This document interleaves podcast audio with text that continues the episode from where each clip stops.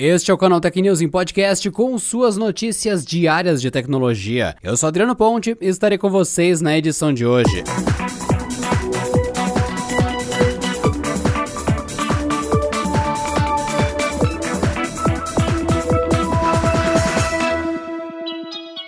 E o ano de 2021 começou agitado para a divisão de smartphones da sul-coreana LG. E não por um bom motivo. Após desmentir a possibilidade de deixar o segmento, a empresa estaria negociando a venda de sua operação de celulares para o conglomerado vietnamita Vingroup. O negócio incluiria as fábricas da marca no próprio Vietnã, China e Brasil. Segundo a imprensa sul-coreana, a negociação a princípio envolveria apenas as linhas de produção de celulares da LG. A empresa, no entanto, continuaria a projetar e desenvolver seus próprios modelos, mas a venda de outras partes da operação não estaria descartada. No Vietnã, a LG opera uma linha de produção na cidade de Haiphong, próximo a instalações da Vinsmart, a divisão de celulares do Vingroup. Parte do interesse do grupo vietnamita estaria justamente em aproveitar as sinergias dessas fábricas. O negócio divulgado pelos jornais sul-coreanos poderia resultar em um arranjo semelhante ao que a Apple possui. A maçã é a responsável por desenvolver e projetar os seus celulares na Califórnia, enquanto a produção fica a cargo de empresas terceirizadas, como a Foxconn.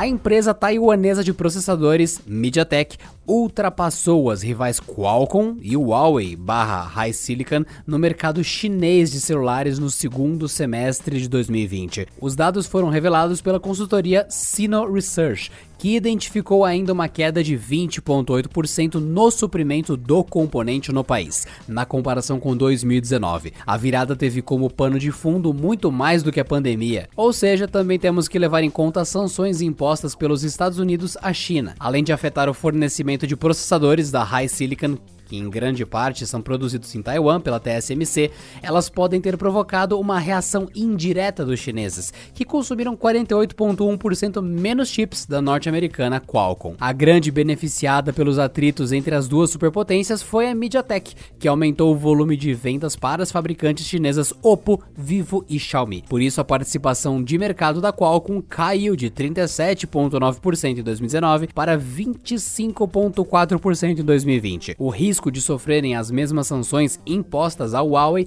levou as marcas chinesas a diversificarem sua cadeia de fornecedores, segundo a consultoria. E isso, claro, beneficiou a MediaTek e seus processadores da Dimensity.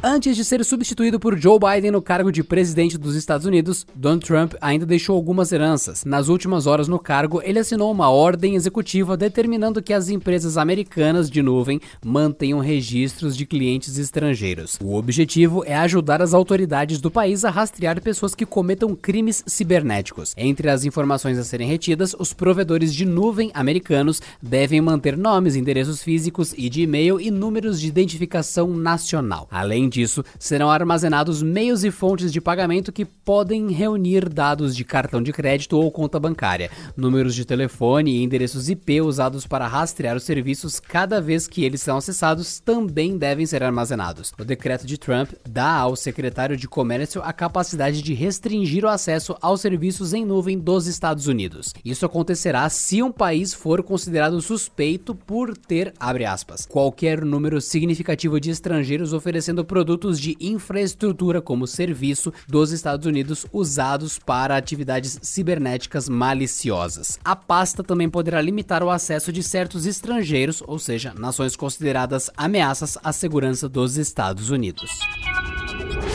O processo de instalação de extensões no Firefox para Android receberá uma mudança importante a partir da versão 85. No lugar de usar o gerenciador de complementos do app, os usuários poderão baixar as ferramentas diretamente do site addons.mozilla.org. Com isso, eles adotarão o fluxo já padronizado no navegador para desktops. O Firefox para Android passou há alguns meses por uma completa reformulação, que causou a quebra de compatibilidade com centenas de extensões existentes. Mas aos poucos algumas delas estão sendo atualizadas para as novas versões do app. No entanto, o processo de instalação exige o uso do gerenciador de extensões, o que confundiu usuários de longa data do navegador. As versões de teste do Firefox para Android já ofereciam uma opção para burlar o requisito, permitindo instalar os complementos a partir do site que lista os add-ons do navegador. E segundo Caitlin Neiman, chefe da comunidade de complementos da Mozilla, a partir do Firefox 85, previsto para ser lançado na próxima segunda-feira, a opção estará liberada para todos os usuários. A premiada série Peaky Blinders, que retrata a saga de uma família de gangsters na Inglaterra no início do século passado, está chegando ao fim com sua sexta temporada. O encerramento da atração, no entanto, não significa a conclusão da trama, já que há boas chances que a história continuará de outra forma. A informação foi dada pelo próprio criador de Peaky Blinders, Stephen Knight. Em uma entrevista ao site The Line, ele afirmou que a pandemia acabou mudando os planos da produção. Logo, a ideia agora é terminar a série com um filme filme. O longa de Peaky Blinders poderá cobrir os eventos da sétima temporada que chegou a ser anunciada, mas foi derrubada pela pandemia. No entanto, o Deadline aponta que apesar do desejo de que haja um filme, nada foi formalizado até o momento. A sexta temporada de Peaky Blinders começou a ser gravada na segunda-feira dessa semana, após ter o cronograma adiado por quase um ano. Ainda não há previsão de estreia para os novos episódios e também não há informações sobre a trama ou o rumo dos personagens.